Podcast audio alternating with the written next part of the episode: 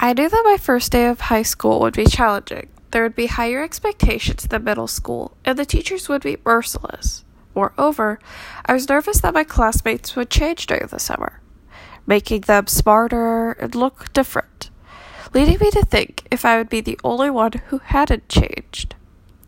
I missed a lot of my school friends too, but talking to them helped me to forget what I was worried about.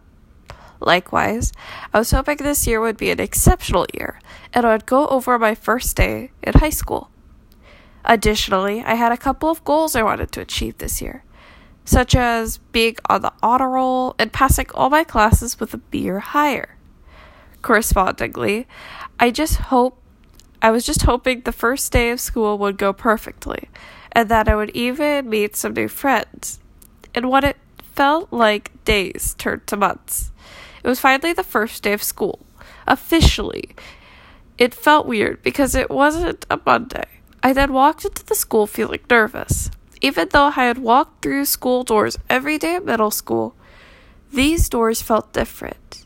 I later saw my first period and it was PE. I was depressed that I had got this class for my first period, since doing exercise first thing in the morning can be frustrating. But the rest of my classes were adequate.